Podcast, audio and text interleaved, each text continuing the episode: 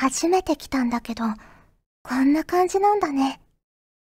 へえ、この椅子すごく倒れるんだ。よっと。ん？これはユリの匂い？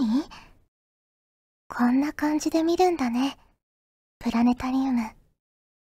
ちょっとドキドキするね。フューチャーオビット出張版略してチャオビチャオポテーこんにちは、こんばんは、おはようございます。石原舞です。フューチャーオビット出張版略してチャオビ第174回です。はい、今回の冒頭のセリフは、はじめさんからいただきました。ありがとうございます。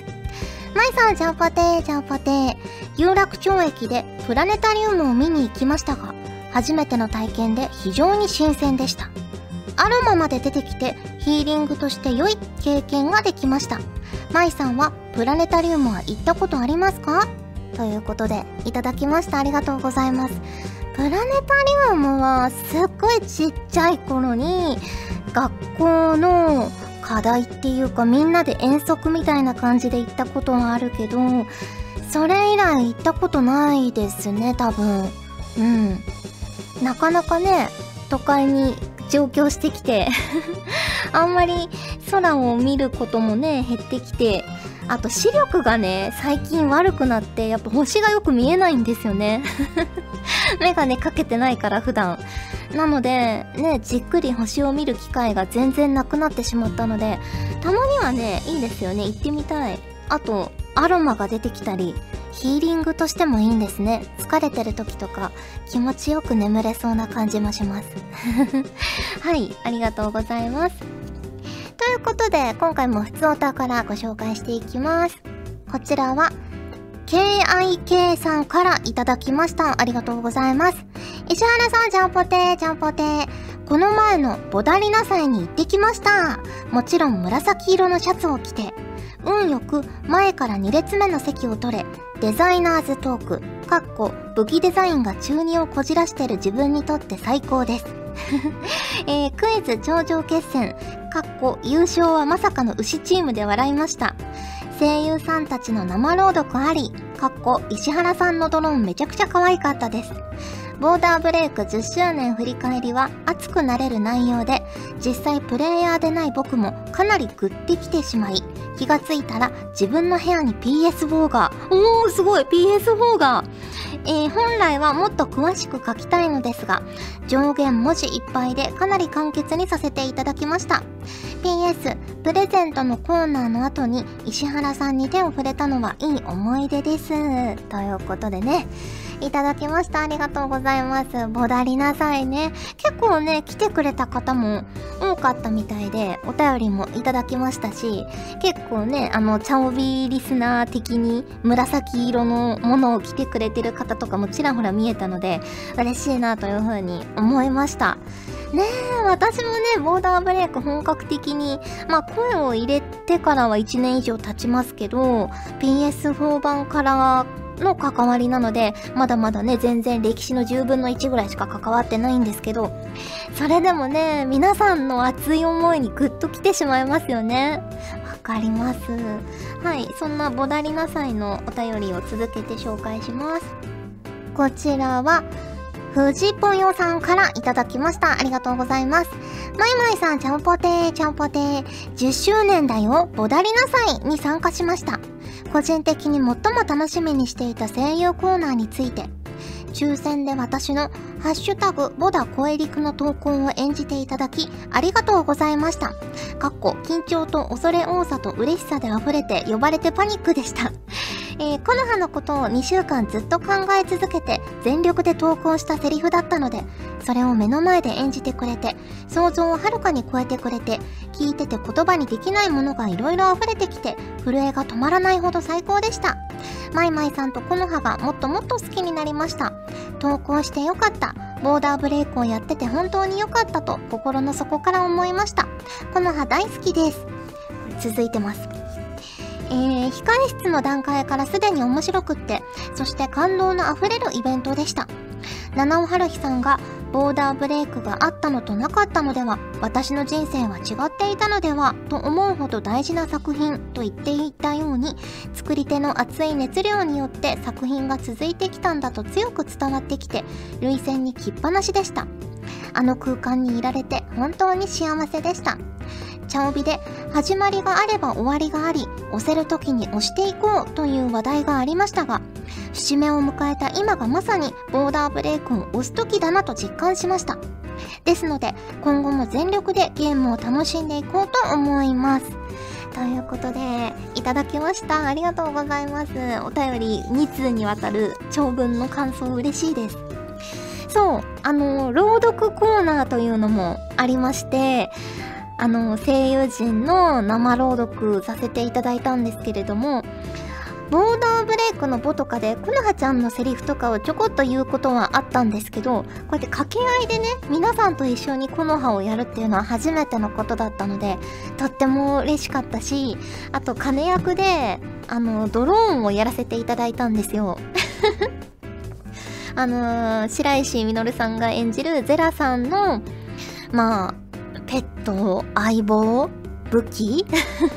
のドローンの声をやらせていただいて、まあ、ドロドロって言うんですけど それもすごく楽しかったし、で、その朗読とは別に、あの、皆さんから事前にこんなセリフ言ってほしいっていうのをツイッターで募集してて、それを、あの、箱の中からランダムで引いて、一つだけやらせていただいたんですけれども、それがまさにこの藤ぽーさんが送ってくださったセリフで、このはちゃんが私服でお出かけするの初めてなんですけど、初めてはあなたと一緒がいいんです、みたいなセリフだったんですが、いやーすごいね、可愛いセリフで、嬉しかったですね。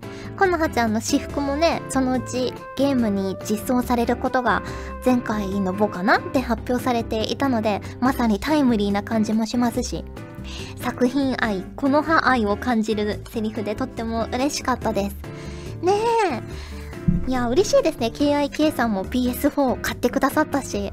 いや、ボーダーブレイクね、最初は確かにちょっと難しいと思うんですよ。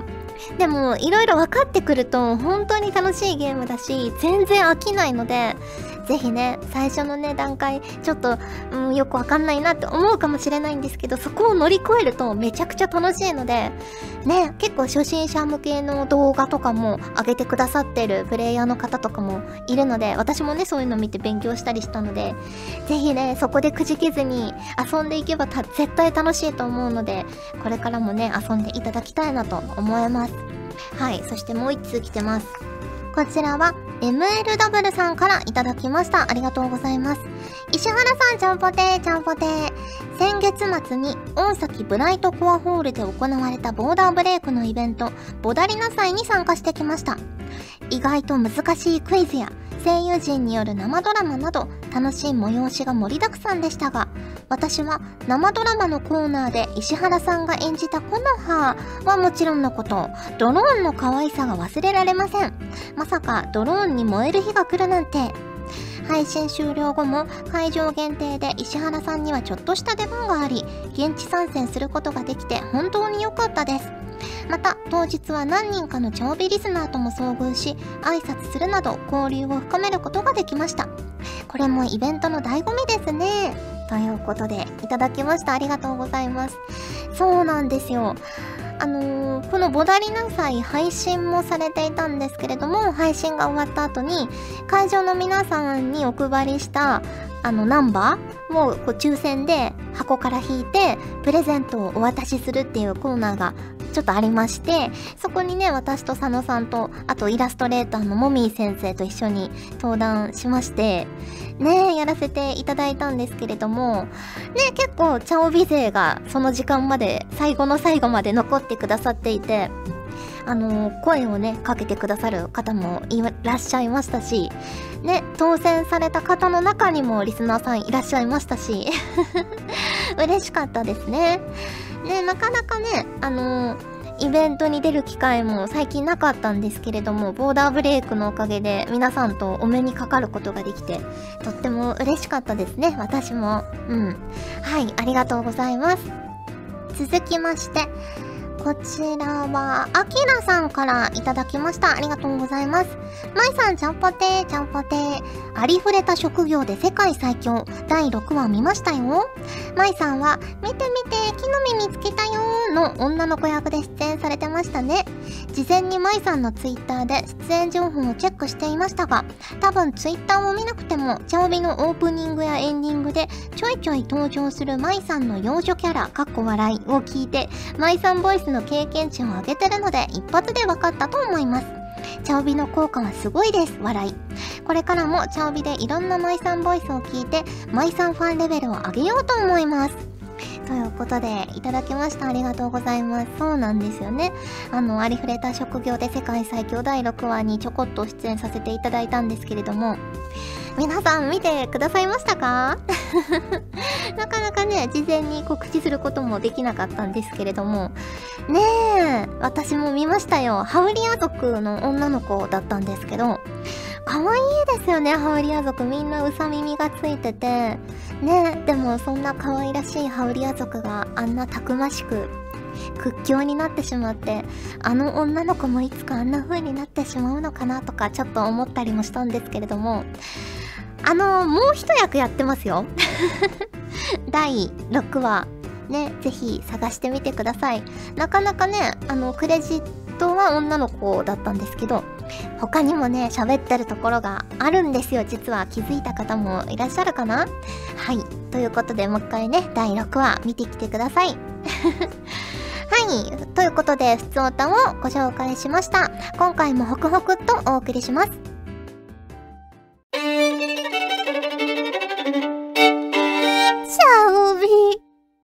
じゃがいも川柳。このコーナーはリスナーの皆様からいただいたじゃがいもにまつわる川柳をご紹介するコーナーです。あなたが川柳だと思ったら誰が何と言っても川柳です。はい、ということで第2回ですかね、このコーナーやっていきたいと思います。こちらは YM さんからいただきました。ありがとうございます。秋の日にホクホクうまいポテトかな。チャオポテー、チャオポテー。日に日に過ごしやすくなってくると、じゃがいもも日に日に美味しくなりますよね。ということで、いただきました。ありがとうございます。私はね、夏も、冬も、春も、秋も じゃがいも美味しいですけど、やっぱり秋冬の方が、ほっくりしたものって食べたくなる方多いと思うんですよ。あったかいものとか。なので、もうじゃがいものね、本領発揮のシーズンが来ますよ。はい、ありがとうございます。続きまして、こちらは栗まんじゅうさんからいただきました。ありがとうございます。十五夜の団子の代わりにコロッケを。石原さん、ちゃんぽてー、ちゃんぽてー。芋線の内容を考えていた時に、十五夜も近いし何か、てんてんてん。うん、これならありかも、と思いついたのが、ポテトサラダをまん丸にして、油で揚げてコロッケ風にするという内容でした。食べたくなってきたので、お願いしてみようかな。ということで、いただきました。ありがとうございます。コロッケの形って、こう、小判型っていうんですか？とか、俵型とか、まん丸型とか、いろいろあると思うんですけど、皆さんはどの形が好きですかね？私はやっぱ実家で母が作ってくれたコロッケが小判型だったので結構大きめの。もう小判より大きいぐらいの。小判以上わらじいかぐらい。だったのでまあその形が一番嬉しいなって思うんですけど定食屋さんとかだと俵型のコロッケとかもありますよね。まああれはあれでいいですよね。あと丸いやつがたくさんあったりするとちょっとパーティー感とかもあってね、いろんなディップとかを用意したら、ちょっとしたパーティーレシピにもなるのでは、と思ったりしました。はい、ありがとうございます。続きまして、こちらはたちきさんからいただきました。ありがとうございます。男爵を巡る二人の恋模様。チャオビーイラストのコーナーでおなじみの男爵様、北あかりちゃん、メイクインさんですが、そろそろ誰かがオープニングセリフや提供のコーナーで喋らせたりしないかなとそわそわしています。むしろ自分で脳内妄想して三角関係の様子をじゃがい物語り宛てに送ろうかと思案中なのですが、どんなキャラなのか、一人称や性格はどうするか、などを勝手に考えていいものかどうか悩んでいます。石原さんが3人のキャラや性格を考えるとしたら、どんな感じになりそうですか？ということで、いただきました。ありがとうございます。ぜひね、読んでみたいですよね。三角関係の様子。あの、全然、あの、考えていただいて大丈夫ですよ。自由に。私的には、まあ、男爵様は優しくって、まあ、結構モテモテで、でも鈍感で気づかないみたいな。なんで気づかないのよみたいな感じの鈍感さがあり、あの、都合のいいところというか悪いところとかはよく聞こえないみたいな。え、なんだってみたいな感じかなと思います。で、北あかりちゃんはもう小悪魔ですね。小悪魔な感じ。で、可愛らしい感じ。で、メイクインさんは、ヤンデレかな？ヤンデレかツンデレか、どっちか。ヤンデレでツンデレかもしれないですね。はい、ありがとうございます。続きまして、こちらはのりひこさんからいただきました。ありがとうございます。もう一枚。気づいた時には、あと一枚。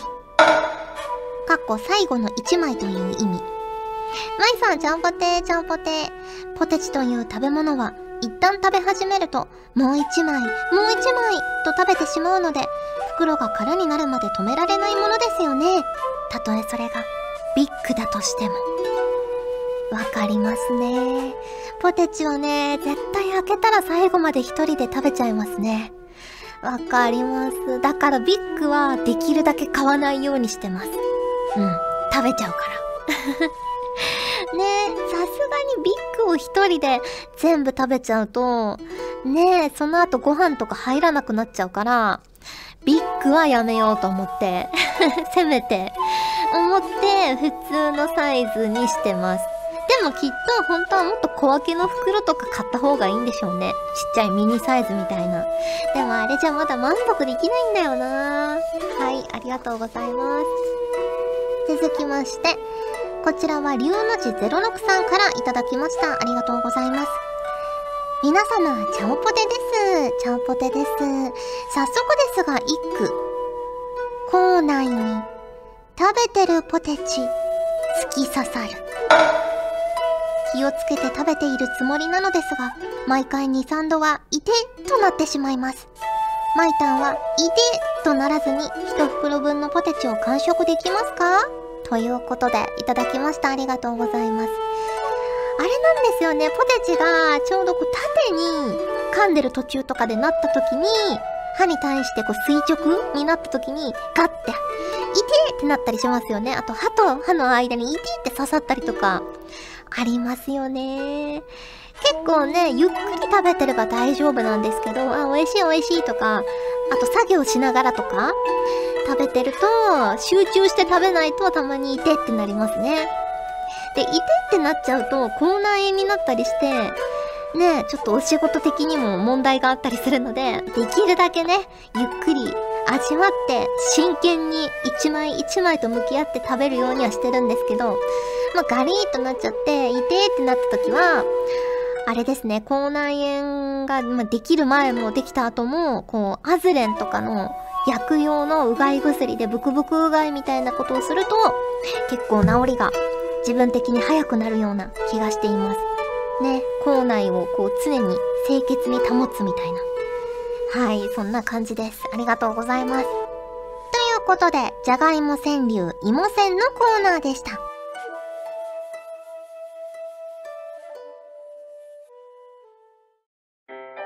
ガジェットリンクでは、声優の派遣、キャスティング、コーディネート、録音スタジオの手配など、声に関するお仕事のご依頼を受けたまわっております。恋の悩みは解決できませんが、声の悩みはお気軽にご相談ください。先輩、これでいいですか？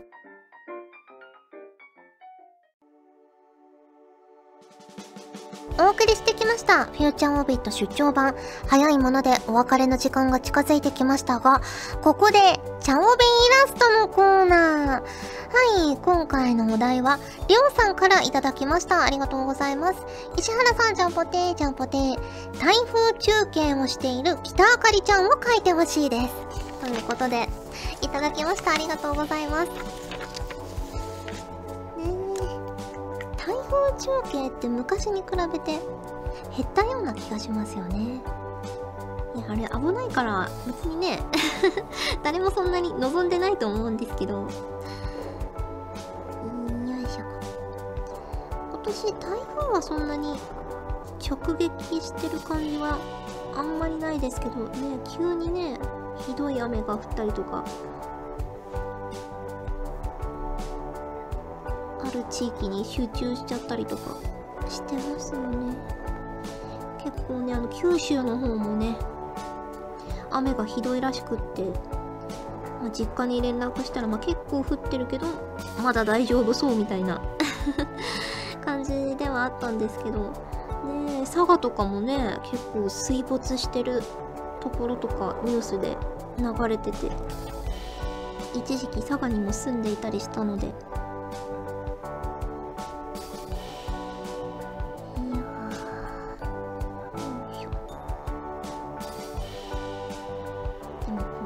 大雨とかね、まあ、地震もそうですけどその時にどこに避難するかとかちゃんと前もって確認しといた方がいいですよね。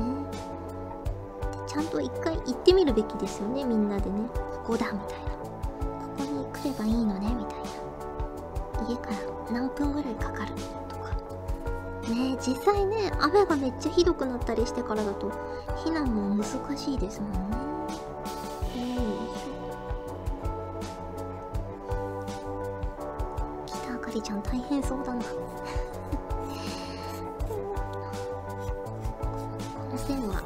台風の強風を表しています。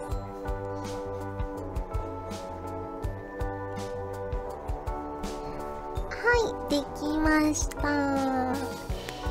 ねやっぱ傘を持っていてもすぐバーってなっちゃって壊れちゃうので雨がっぱを着てきたけれどももう雨がっぱもね頭が脱げちゃってどうすればいいんだっていう感じで必死で現場からお届けしている北あかりちゃんです。ね危ないので早く安全なところに行ってほしいですねはい。ということで、お送りしてきました、フューチャーオービット出張版略して調備第174回。今回はここまでです。お相手は石原舞でした。それじゃあ、次回も聞いてくれるよね。よね !9 月6日は妹の日。お兄ちゃんお兄様？兄さん？兄上。兄貴。あなたはどんな呼ばれ方がいい？私はやっぱりお姉ちゃんかな。この番組は妹ボイスの派遣もお任せ。ガジェットリンクの提供でお送りしました。チャオベでは皆さんからのお便りをお待ちしております。各コーナーごとに画面に表示のハッシュタグを必ずつけてくださいねそして投稿フォームも設置しております。長文や社員の皆様からの投稿お待ちしております。皆さんと一緒に番組を作りたいので、思いついたらどんどん送ってください。たくさんのお便りお待ちしております。